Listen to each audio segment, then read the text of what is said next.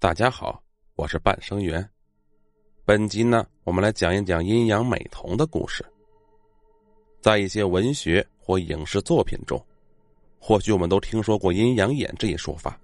其实这并不是迷信，有些人确实可以比我们看到更多的东西。然而，阴阳眼都是天生就有的吗？接下来，咱们就说说下面的故事吧。小丽也是一个漂亮的女孩，他是一名电视台记者。为了拍摄效果，导演也总是要求他佩戴美瞳，但他却一直都没有买。这一天，小丽吃过了晚饭，去外面散步，走到了一个拐角处，看见有许多小地摊卖的几乎都是女生用的东西，就比如说动漫卡片呐、梳子呀，当然。肯定还有卖美瞳的。想到导演的话，小丽便蹲下来挑选了一副自己比较喜欢的美瞳。回到了家里，小丽的心里还有一丝小兴奋。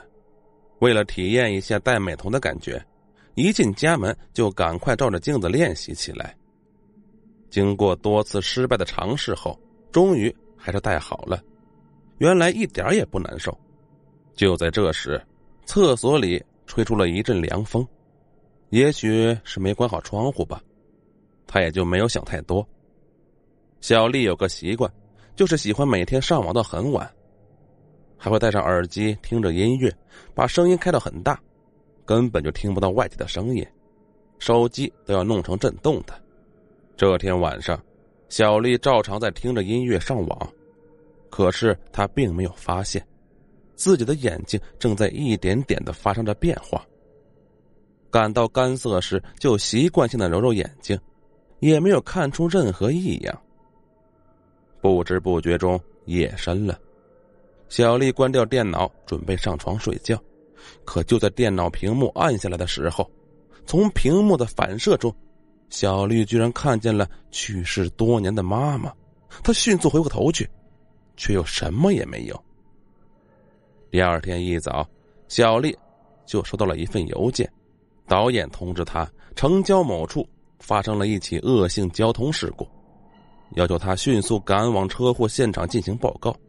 小丽急忙起床，简单的收拾了一下，便出发了。当到达现场后，小丽才了解到，原来是在山脚处有私家车辆遇到山体落石，被砸翻到了路旁的沟里。车上驾乘人员一共五人，全部遇难。五人的尸体就摆在路边，身上盖着白布。这时，小丽脑袋忽然一阵眩晕，然后就看见了一幅场景。这是一个看似很富裕的家庭，在私人花园里拍下的全家福。慈祥的爷爷和奶奶，年轻的爸爸和妈妈，还有一个可爱的小男孩。正当小丽的脑袋里还在浮想的时候，导演已经要求开拍了。小丽马上回过神来，按照稿件流畅的报道着这起事故。突然，小丽看见在山脚下的树荫里隐隐约约有个小男孩，而那个小男孩，居然就是小丽脑海中看到的样子。小丽立刻放下手中的话筒，不顾一切的冲了过去。当他跑到树下，小男孩却不见了。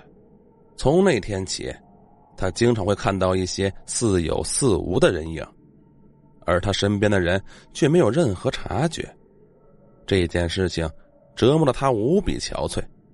后来经朋友指点，他去了一座道观，拜访了一位非常厉害的道士。